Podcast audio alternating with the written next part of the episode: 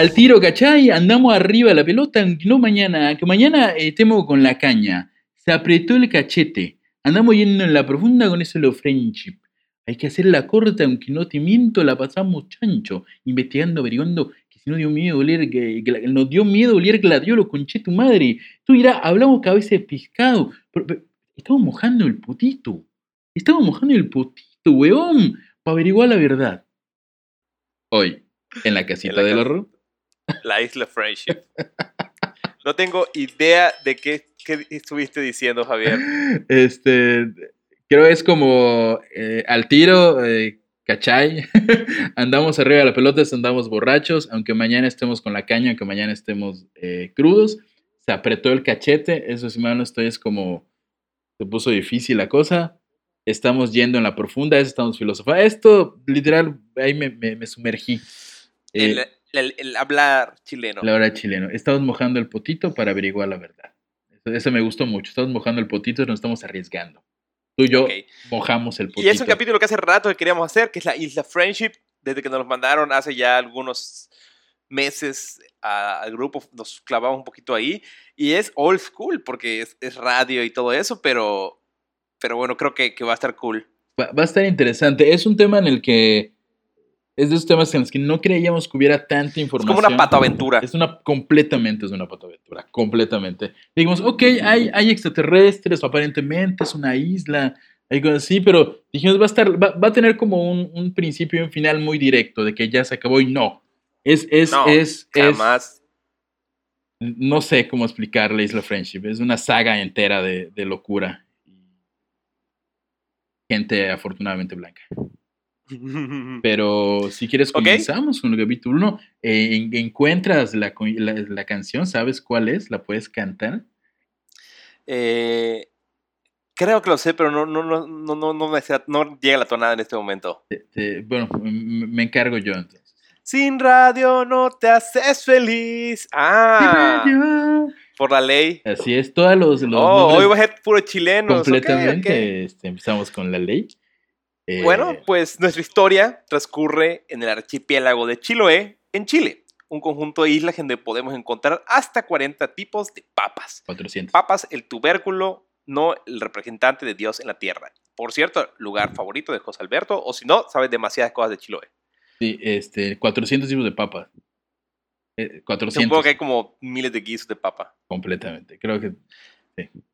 Cu- Eh, además de que en una de las islas existe un muelle llamado el Muelle de las Almas, donde por supuesto hay leyendas y una de ellas dice que de noche puedes escuchar los gritos de ánimas en pena de ese lugar. También dice que cuando mueres tu alma va al muelle. Pero ahí pasa un barco que te llevará al descanso eterno, al mero estilo de Caronte.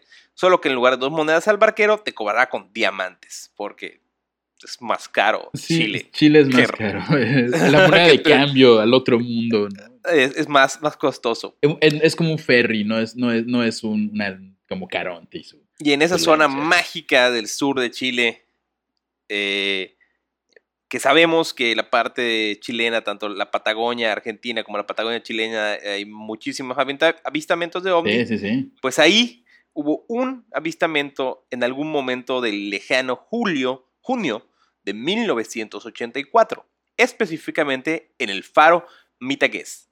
Mitagués, Mitacués, Mitague- no sabemos. Sí, a- por- vamos a pronunciar mal muchas cosas. Muchas. ubicado en el canal de la Moraleda.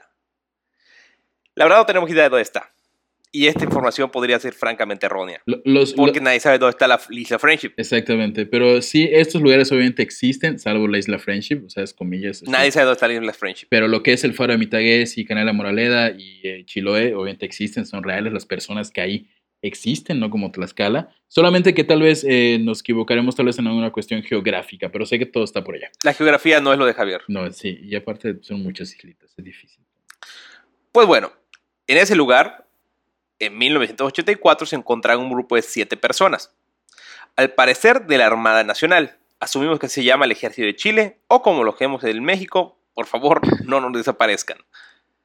Estas personas estaban atentamente observando cómo una inmensa esfera de color rojo se posaba sobre el agua solo algunos metros de distancia, o sea, el sol el atardecer. Ajá, pero creo que era más pequeño que el Sol, pero más grande que cualquier vehículo. Bueno, además en la mitad del agua meterse así, como está raro, ¿no? Ajá, pero sí era básicamente una gran esfera. Pero sí- de hecho sí era el sol. De- No era el sol. Era No, algo no más. creo que se hayan equivocado con el sol para hacer lo que hicieron. Cuéntanos qué hicieron. ¿Dónde está? Diablos, acabo de resolver De- todo. bueno, de hecho, sol. recuerda que este episodio debemos hablarlo así como estuviéramos tristes, ¿no? Oye, oye, oye ¿puedo eso es el sol? No, no sé. Eh, tal vez sea, el- no, el sol está allá, ¿lo viste? Está allá. Ah, sí, sí, ¿Quieres sí. papa? ¿Quieres una papa? Bueno, ante el miedo, porque no sabían qué demonios estaban viendo, tomaron la radio de comunicaciones, que era 1984, era lo que había, no había WhatsApp, no había nada más, y pidieron ayuda. ¿Qué? Ah, Iquique. Iquique. A Iquique, Iquique. que no es un señor llamado Enrique, de hecho es una ciudad chilena que significa lugar de sueños. Peor chiste que se ha hecho de este podcast. Iquique.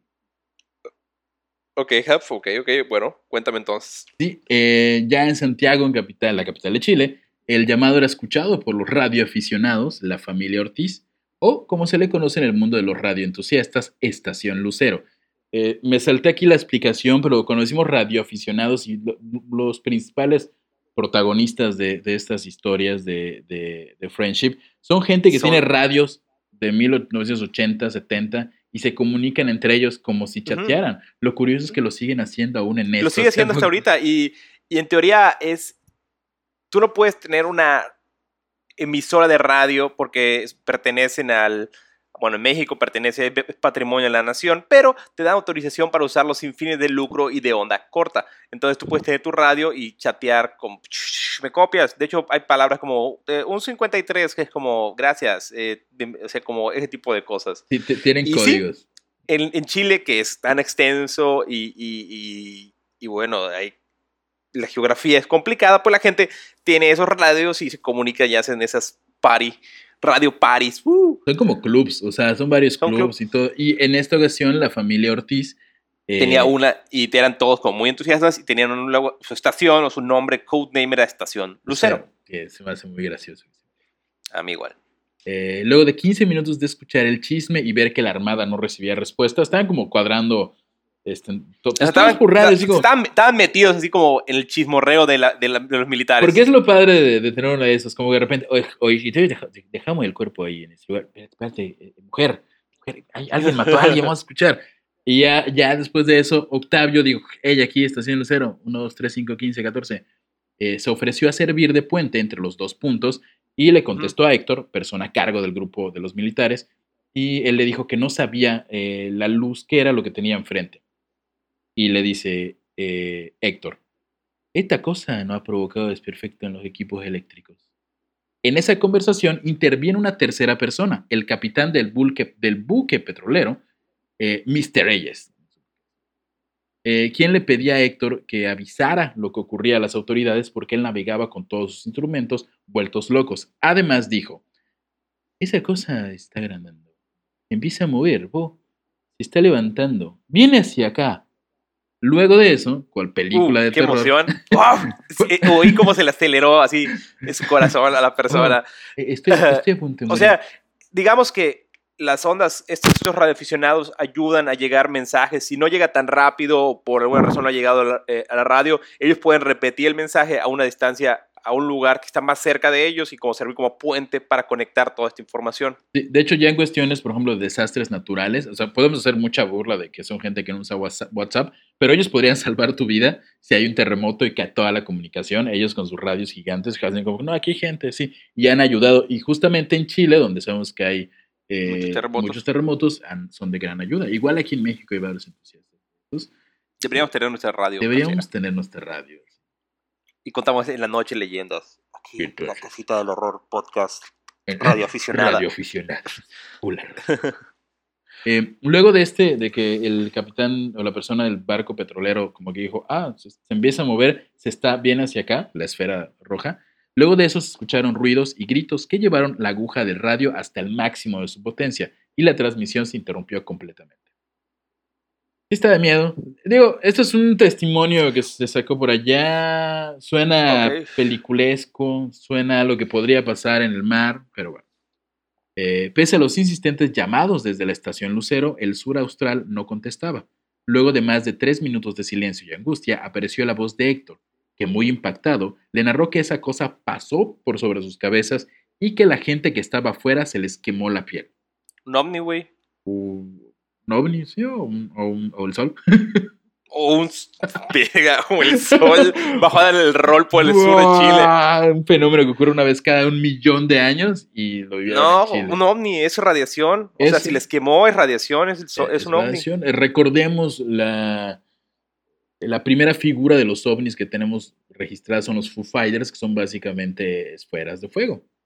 Ser un ovni, un objeto volador no identificado. Ese, pero es el modelo antiguo, es el de 1950. Ahora ya hay modelos nuevos de O sea, mientras en, eh, en Estados Unidos, en, en- en este, en Roswell, tenían el modelo así, 25 mil. Chingón, de metal que se doblaba y regresaba a la No, normalidad. aquí Aquí, en Latinoamérica Latinoamérica teníamos todavía los, Los, modelos los de la Segunda Guerra, los de- descontinuados. descontinuados de la Segunda Guerra Mundial. ¿Y qué les mandamos a los, a los... ¿Nazis?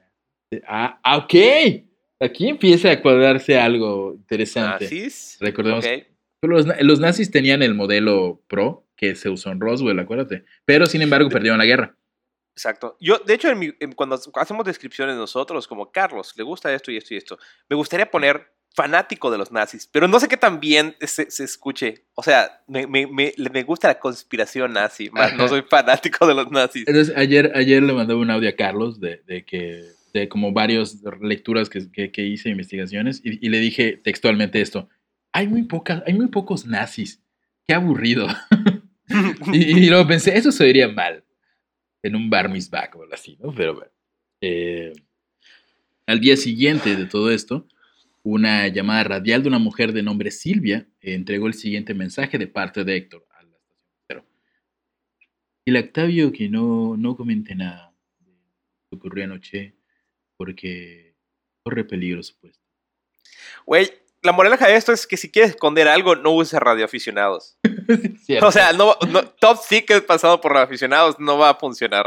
Este, sí, no, no, son unos chismosos. Digo, sus, sus aparatos son básicamente sistemas de espionaje, pero bueno, ellos, ellos lo usan para otras cosas. Desde ese día, la familia Ortiz no supo nada más de aquel misterioso personaje del faro de Mitagues. Eh, dos días después de este hecho, las llamadas misteriosas continuaron. Un capitán eh, del barco Mitilus II, nombre Alberto, comenzó a comunicarse desde los canales australes. Cuando dice canales australes, sur. asumo que son los canales Es de el sur. radio del sur y es como... Puede ser. O por donde están las islas, hay canales porque son mm, un chinguero de islitas. Ah, como aquí los canales australes, eh, la estación Lucero, ¿qué tal? Eh, le señaló a Octavio que él había presenciado todo lo que había ocurrido en el faro Mitagues. Unos chismosos. Oye, oye, escuché el otro día que... Y yo también escuché la conversación. Yo, yo estaba ahí este, pescando. Dije, oye, qué interesante, lo voy a subir. Y sí. Y este, eh, aparentemente él, él eh, la persona del, del barco, estaba haciendo experimentos con el choro zapato. Eh, el choro zapato, eh, no, lo, lo googleé, y, pero no me di a la tarea de, de investigar a fondo porque hice otra cosa. Eh, pero creo que es como una concha Ok. gente bella de Chile, si estén escuchando esto en el YouTube o en Instagram o en Facebook, que nos comenten qué demonios es Choro Zapato. Tenemos muchas preguntas y pocas respuestas. Instruyanos, por favor, en su bella, bella fauna y flora. Sí, son mejillones grandotes. Son mejillones, ¿no? Sí.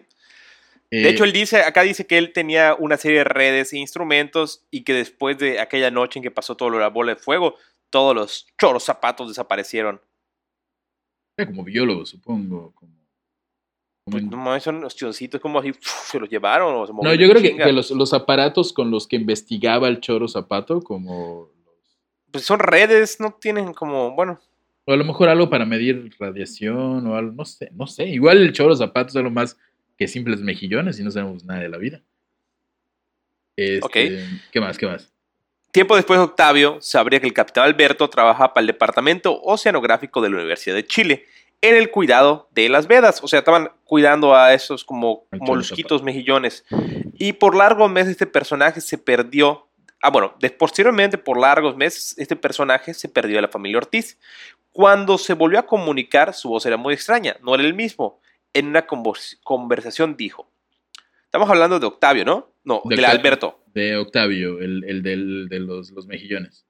El, No, el que, el que dijo como, oye, el otro día escuché lo que pasó y estaba aquí con mis mejillones y entonces... Ok. Sí, sí, sí.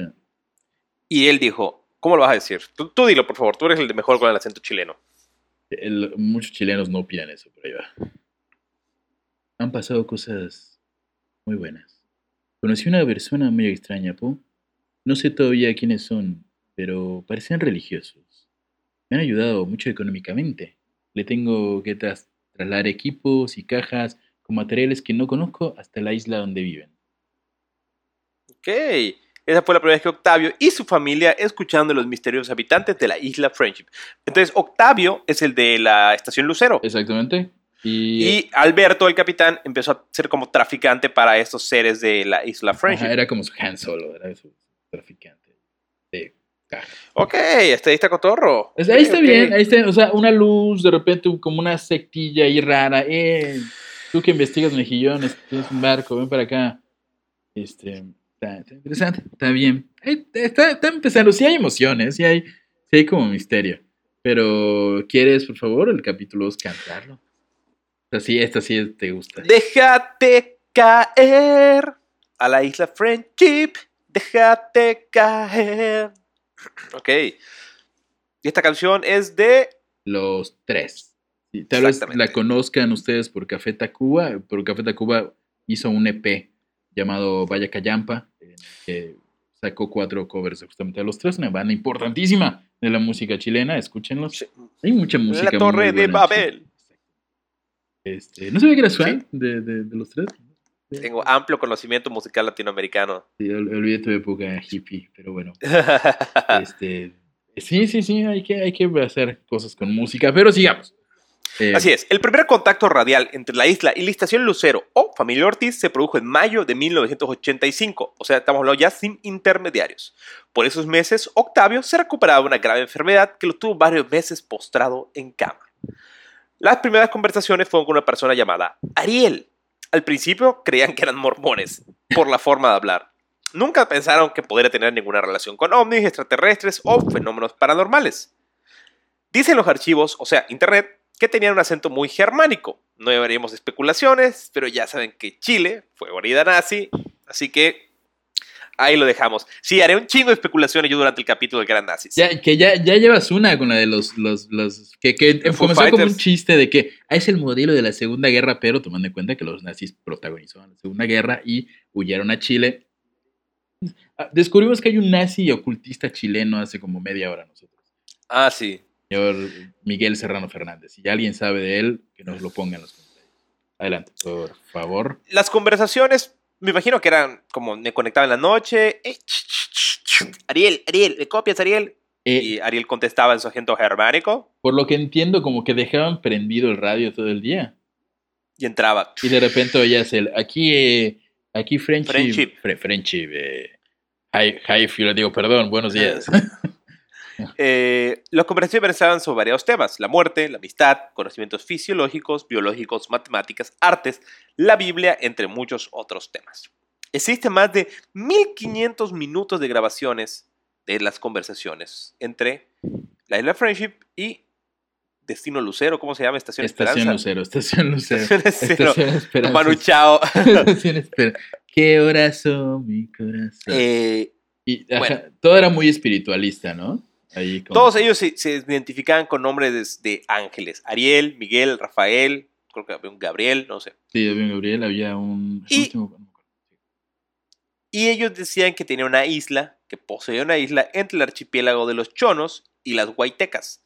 Un lugar de muy difícil acceso y conformado por miles de islas pequeñas. O sea, si lo ven en el mapa, es así como que Serratira se rompió y creó miles de islas. Sí, está así. Y bueno, sobre, y como Octavio pues, estaba enfermo y se sentía chippy y decía, man, me siento mal, los De- seres le de- dijeron, debe ser- debe oye, ser- Tabito, Debe ser, muy, debe ser muy difícil estar triste y ser chileno, porque hasta estando contento Sí. hablas triste. Exacto, y le dijeron a Tavo Ah, ta. que viajara a la isla porque ellos tenían instrumentos muy modernos y podían curarlo. Tras ello, los Ortiz hicieron tres intentos para viajar a la isla, pero siempre se arrepentían en último momento. El miedo a lo desconocido les pudo más, o como popularmente se dice, les dio culo. Dio culo, le dio culo. Si están en Chile, que nos digan cómo se dice, les dio culo, les dio miedo. Creo que lo mencioné. Pero, ¿qué más? Pero quizá uno de los fenómenos más extraños en torno a esa historia y que convenció a la familia Ortiz, que estaban frente a una situación extraordinaria y con vinculaciones aparentemente extraterrestres, se produjo el sábado 17 de agosto de 1985. Eh, justo en la hora y en ese momento, en la estación Lucero, los Ortiz y Ariel se comunicaban por radio. Ariel se suponía que estaba en la onceava región, Eh, ahí, por lo que entiendo, y la gente chilena nos corregirá, creo que es como el sector. O, ¿Sabes? Como, ah, estás en. Estás por Santiago, es la novena región, o lo así. Es. Eso asumo yo. En, o sea, estaban cerca. Y, y de hecho, sí, técnicamente sí estaban cerca, ahorita por qué. Continúa. Ok, exacto. Y le dijo, es- ah, bueno. Y en- eh, estaba en la octava región. Y en respuesta a las continuas invitaciones que los Frenchians hacían, dijo que cuando alguno de ellos viniera a Santiago, pasará por su casa. Estaban Ok. en la- como que le dijeron, estamos en, estamos en la onceava región, y creo que fue la, la esposa de. Oye, es que tú no quieres venir acá. Y le dijeron, bueno, no hay pedo, no- tal vez no vamos a ir, pero un día cuando ustedes vengan acá por Santiago, pues dense la vuelta a la casa. Comemos una papa, hay 400 tipos. Acá la cotorreamos. La Y. Ariel respondió, es que ya estamos aquí. Tienes que decir tu acento germánico, presumiblemente nazi. Es que ya estamos aquí. Cristina se apresuró en darles las indicaciones de cómo llegar, pero ellos le dijeron, No es necesario. Anda a la ventana de la pieza de la Claudia y mira hacia arriba. mamá que digan la Claudia. Sí. Le- Lo que vio la dejó con la boca abierta. Sobre su casa, ya a pleno día, había una gran esfera de color gris que emitía luces de diferentes colores. Ese día, un objeto volador no identificado estuvo suspendido sobre la ciudad de Santiago por casi toda una tarde. Exactamente. Famosísimo, famosísimo. Están, hay un montón de grabaciones. Es uno de los eventos eh, ufológicos más importantes de Chile. Y, y bueno, Hasta salió en sábado gigante. Eso lo alguien pudo haberle jugado una broma. Sí, alguien pudo estarlo viendo también. Aún así yo me hubiera cagado. Sí, este. Y, y de hecho, no, no estén. Creo que no. Ah, no sé lo que sí, ahorita les digo. Pero, o sea, o sea, es eso. ¿Tú sabes más de ese fenómeno? ¿Sabes si ya tuvo alguna explicación? Si se sospecha Sí, de no, algo? no, no, no sé tanto. O sea, sé que es muy famoso. He visto los footage, pero no he profundizado Eh, como que realmente fue. Es como el de Phoenix, ¿no? Que, que fue muy famoso. O sea, ese exacto. nivel de popularidad. En México tenemos alguno así. Había uno en la Ciudad de México en el 94 que era un ovni. Pero ya nunca supe si fue comprobado. Ok. Hay que ir checando. Hay que hacer un especial como de contactos famosos. De hecho, al- o sea, Sábado Gigante, ¿te acuerdas? Sábado Gigante transmitió en directo el acontecimiento. Sí, porque se quedó el, el ovni ahí parado. Entonces dio tiempo de poner cámaras y transmitirlo y todo, ¿no? ¿Qué- En palabras de Octavio, desde ahí pudimos ver lo que todos vieron ese día. Pero lo más sorprendente es que nos narraron lo que pasaba con el ovni, los grados en que se movería. En un momento piden que nos acerque un avión que está en la zona. ¿Dónde están escuchando eso? Ajá, Está, está viendo la tele estaba a don Francisco di- diciendo, hay un objeto volador no identificado. No, pero como era don Francisco. Y a la vez ellos en la Ariel le está diciendo, "Ah, ahorita se va a mover 10 grados a la izquierda y se Ajá. movía, ¿no? Y, no sé qué. y como que les dijo, oigan, díganle al... a- O sea, a lo mejor en la radio dicen que no hacer, o sea, alguien más lo estaba escuchando. Ajá, a lo mejor, de hecho sí. En este punto alguien más, Oh. con los chismosos que son los radiofanáticos, alguien lo está escuchando y tal vez no mandaron aviones, pero... Pero qué miedo que te estén narrando lo que estás viendo, lo que está ocurriendo. Exactamente. Y como todo, todo tiene este momento en la casita del de horror, bueno, no todo, pero casi todo, las sesiones entre Radio Chisme Friendship y Lujo Ortiz tienen unas predicciones. Porque Sí, sí, sí. a la gente le mama hacer predicciones. Saber el futuro es como. es el- El- si quieren triunfar en Tinder, pueden poner, no sé, escorpión, 23 años. Me gustan los atardeceres. Fumo ocasionalmente y puedo predecir el futuro. Va a ser un éxito. Un Pim, éxito. pim. Super match. Y una de las más importantes es Está bueno. la explosión del transportador espacial Challenger el 28 de enero del 86. Por favor. Eh, nosotros nos encontramos, encontramos en Molo de Quellón cuando recibimos una comunicación desde la isla que nos informaron que el Challenger explotaría luego de su despegue.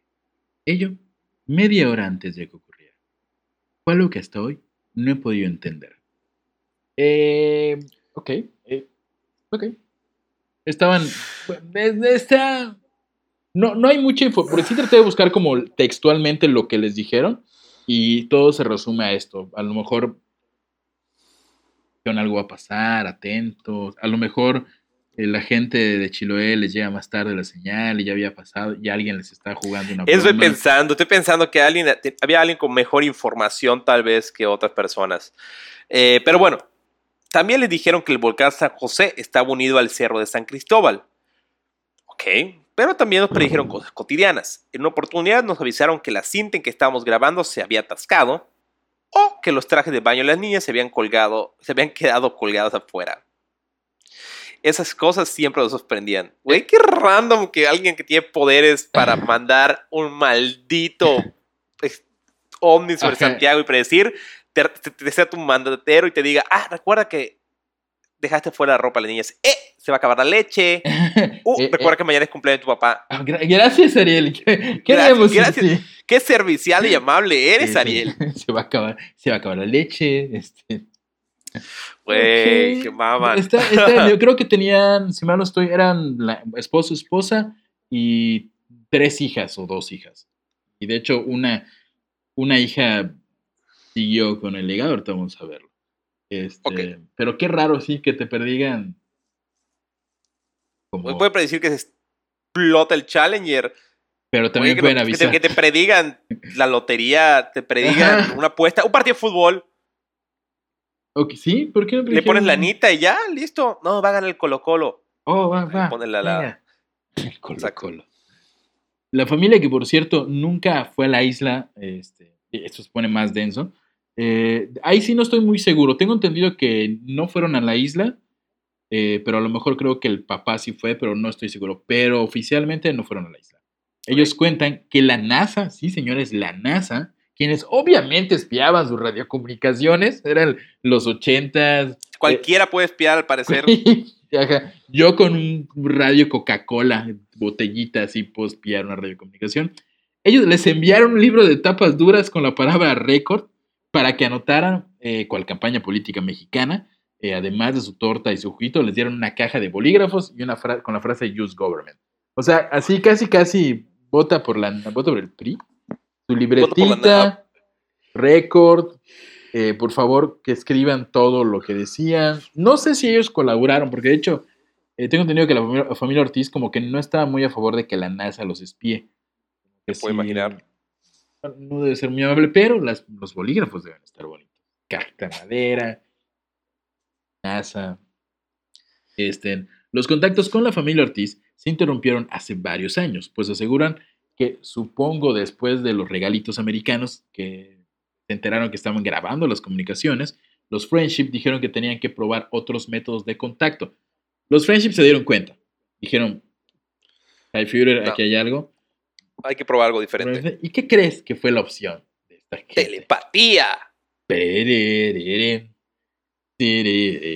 Entonces decidieron enseñar a Octavio a usar ambos hemisferios de su cerebro, pero él y su familia hasta hoy no han podido aprender esta técnica.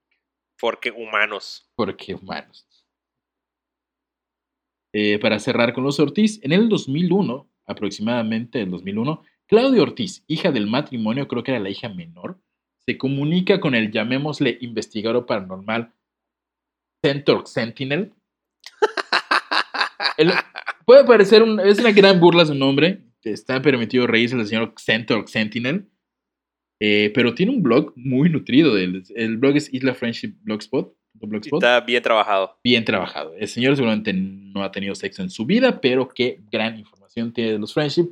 Y, y se entrevistó justamente con, mediante cartas, no sé por qué, con, Claudio Ortiz. Con Claudio Ortiz. mediante cartas en el 2001. ¿Qué pasa, Chile? No sé. El señor de Accent, ¿qué esperabas de Centro Sentinel?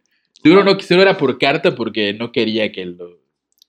Ajá, para estar off of the grid. Ajá, completamente. Eh, dice Claudia. Eh, 1990 1988, por petición de los Friendship, comenzamos a salir a acampar a lugares solitarios, donde se nos dio la oportunidad, en miles de ocasiones, de tener contactos del quinto tipo. ¿Te acuerdas que eran los contactos del quinto tipo? ¿Telepáticos? Exactamente. Pueden verlo en nuestro bono del horror del caso Pucheta. Sí, Ahí lo describimos. exactamente cuál es. Es telepático. es telepático. Ok. Eh, de lo más variado, siendo ya casi un juego entre ellos y nosotros. O sea, un, un sujeto presumiblemente nazi les dice que vayan a acampar extra- o extraterrestre o, o de un culto hippie muy extraño. mormones dijeron en un momento. Les convenció a una familia de ir a acampar para Y dijeron, "Sí". comunicarse telepáticamente. Y ellos tuvieron respuesta. Eh, continúa Claudia. Los friendship sabían toda nuestra vida, nuestra realidad mundana, nuestro pasado y, quizá, y quizás sepan también nuestro futuro, asegurando en más de una ocasión que iríamos a la isla. Me convencí de que éramos parte de ellos y aún lo creo así. Y llegó el gran día. Ernesto de la Fuente, de quien, ojo, Ernesto de la Fuente, ahorita vamos a hablar de él, es muy importante, acompañado de los 12 o 13 llegados a nuestro país, visitó nuestro hogar. Por los 12 o 13, asumo que se, se refiere a personas de la congregación Friendship. A los French, me Sí, imagino, porque Ernesto de la Fuente es una persona que fue a la isla Friendship, que tuvo una gran experiencia de vida en las islas Friendship y lo vamos a hablar en el siguiente. Eh, eh, eh, visitó nuestro hogar con cara angelical, ojos azules profundos, cabellos dorados y ondulados, manos grandes y acogedoras, tranquila y armoniosa, llegó hasta el portón. Aún ahora, se me engrifan los pelos al cerrar los ojos y recordar. Tuve el agrado de recibirlos, de balanzarme en sus brazos, que acogedoramente rodearon mi pequeño, hasta entonces, cuerpo de pequeño. No hubo palabras, hasta entonces, solo el contacto físico, que siempre decía. Su nombre, Carl Rus, hijo de mujer, no perteneciente a este mundo, pero sí a la humanidad. ¡Qué chingados! What the fuck? Alguien, una familia que es muy tramada por esto. Si esto es un fraude, una broma, mal. Ya, se pasaron. Se no. pasaron, no. No, y mira lo que sigue.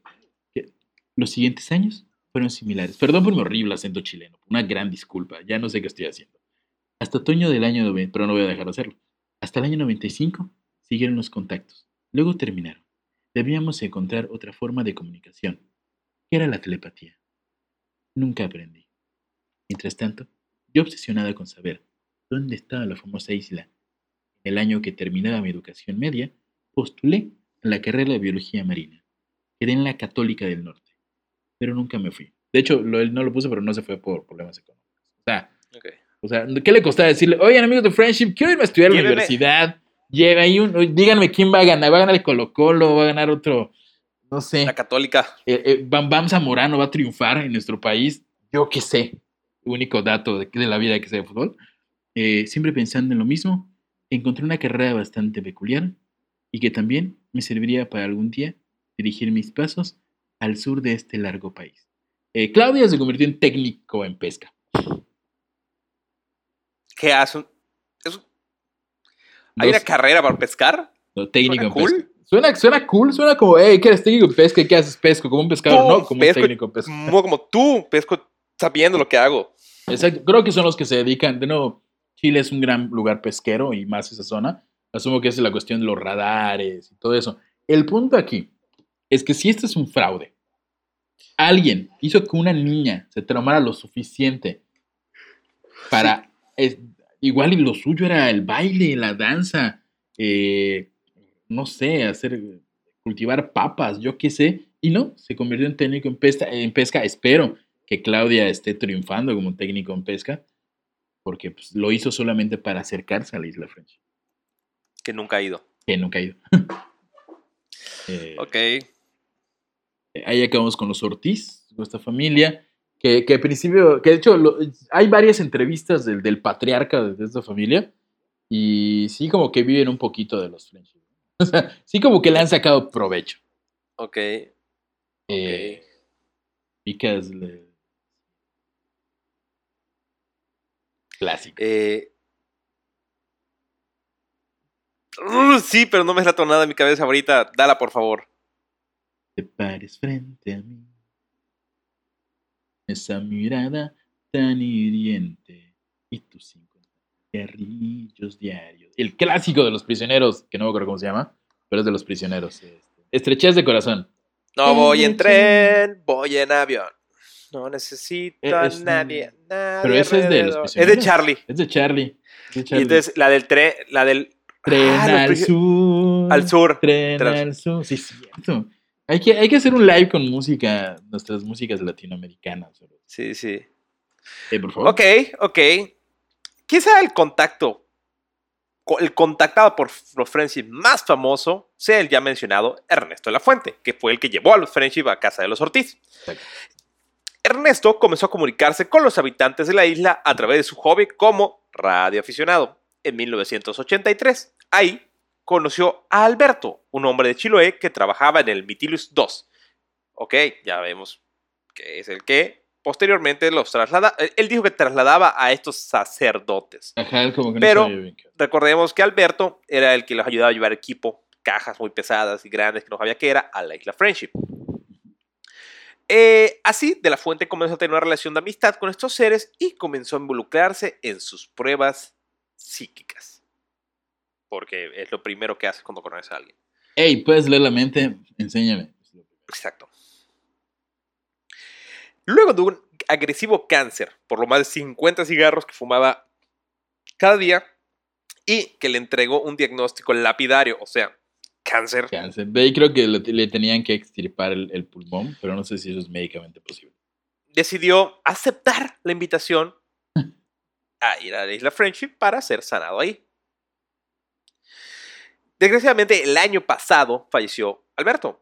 Eh, Pero sí, o sea, vaya, estamos hablando Ernesto, perdón, el, el año pasado falleció Ernesto, pero digamos que su cáncer, del- en, en el 83, su cáncer de pulmón, la, la en brincó. de hecho, es como el, el único caso en el que se dice que sí existen en Israel, es porque una persona con un papel que dice voy a morir en un mes, tengo cáncer, eh, Vivió veintitantos años más. vivió 20 años más y aparentemente sano. Ya se investigan en internet y sobre todo si son de Chile, lo conocerán por aparecer, no recuerdo el nombre del programa, creo que el programa se llama OVNI o Caso OVNI. Aparece ahí, le hacen una hipnosis. eh, ya lo posterior a su testimonio de friendship, sí, sí da un poquito de penita. Pero el hombre igual vivió de friendship hasta el fin de su vida. Eh, dejó unos escritos de su visita. Aquí es un gran, un gran, es como él llegó a la isla, si quisieras narrarlo. Exactamente. Como si fueras llegó- un fumador compulsivo chileno contactado. Tosió todo. Guacho, 50 cigarrillos cáncer de pulmón en el sur de Chile con el frío en el mar. Pero no sé cómo no, no murió ahí. ¿Cómo llegó al- a, a los... ¿Cómo pasó? Por una precaria escalera de fierro oxidado, trepamos al embarcadero. que, que quedaba más o menos de dos metros sobre nuestras cabezas. Ahora se escuchaban fuertes truenos y caía granizo. Soy granizo.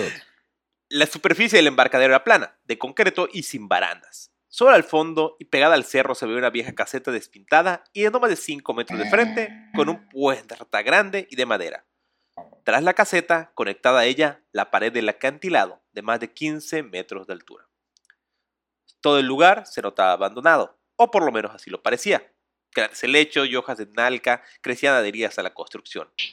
Al fondo se veían tres estantes metálicos despintados y semioxidados. Dos de ellos carecían de puerta y el otro la tenía colgando. Está colgando oxidado. Exactamente. Llegamos a una especie de vestidor bastante amplio, donde dos varones nos pidieron que nos sacáramos toda la ropa en pequeños cubículos individuales.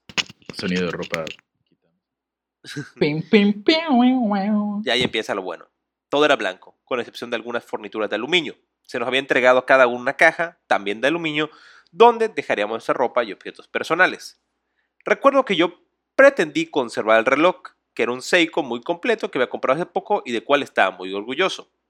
De ahí me llevaba una especie de shower de Tower, dos, tower. de dos por dos metros de cerámica blanca con una puerta hermética de vidrio esmerilado. Se me explicó el procedimiento y comenzamos. Vivía en una pequeña pieza de aproximadamente 3 metros por 3 metros, con una cama, una mesita con una terminal de computador y una ventana al exterior. Ya estaba La en la isla. temperatura. Exacto, ya estaba en la isla. La temperatura era constante y de aproximadamente 20 grados, lo que para mí era un lujo después de los fríos a lo que estaba acostumbrados a sufrir en el sur del Chiloé. Tenía completa y absoluta libertad de movimiento dentro de las instalaciones, las que eran cómodas y funcionales.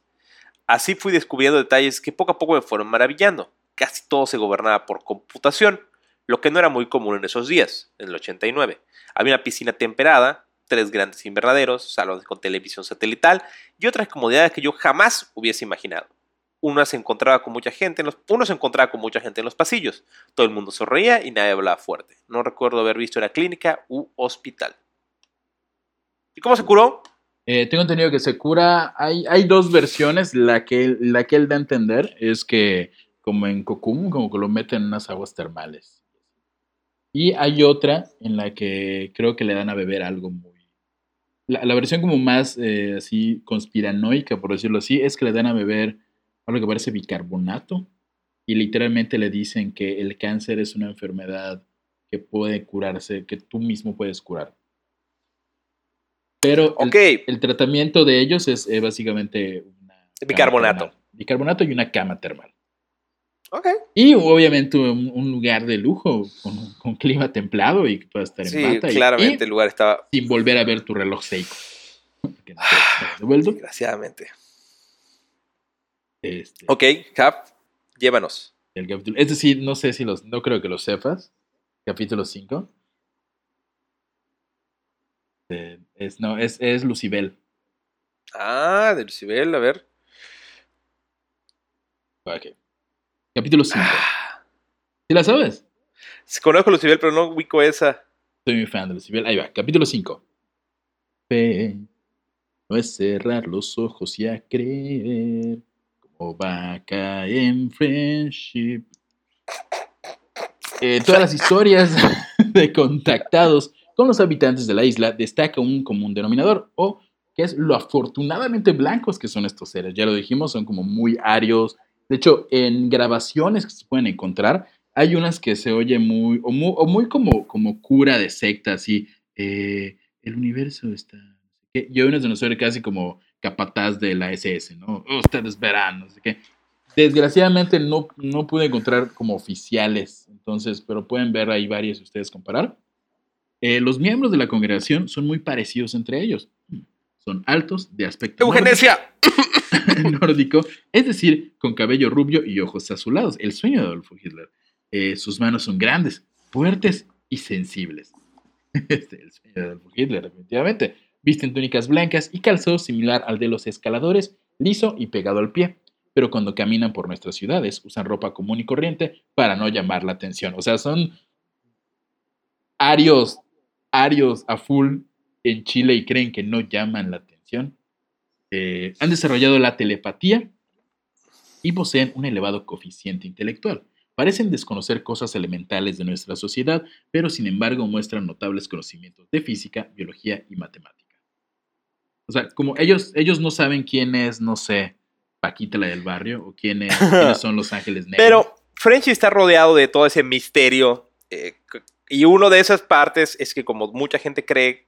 o se- ok, ya dijimos que parecen germánicos. Va, listo, punto. Lo dijimos, ya. Alemanes.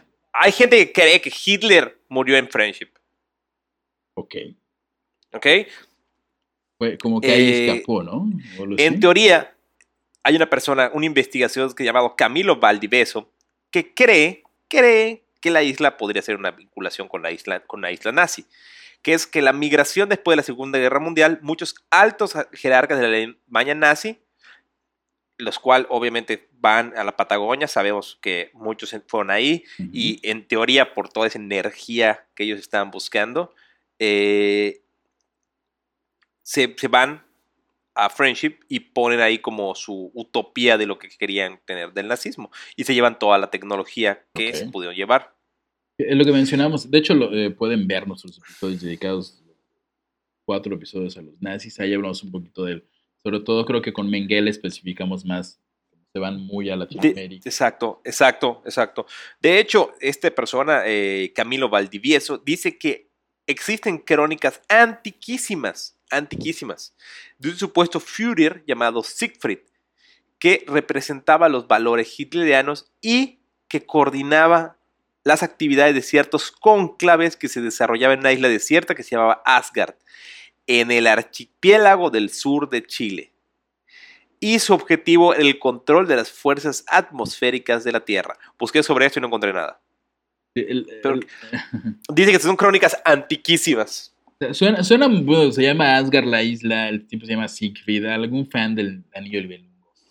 Con mucha imaginación. Pero, pero, O sea, si pones a unir como dos, o sea, si Ajá. queremos así tirarle a la suerte y a la coincidencia, los nazis escapan, les encanta por alguna razón Chile y Argentina, encuentran refugio, compran una isla, llevan su equipo en los barcos pesqueros y tienen una utopía con Cablevisión y Sky antes de que todos los demás tengan internet. ¿por qué habrán ido los nazis?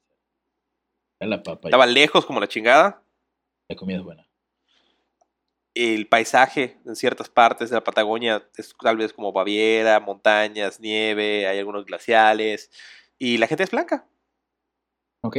Y la comida, supongo también es buena. ¿no? ah, sí, sí, sí, la Ah, sí, comida, la siempre la comida. La gente es afortunadamente no de colores de más que no les caiga bien.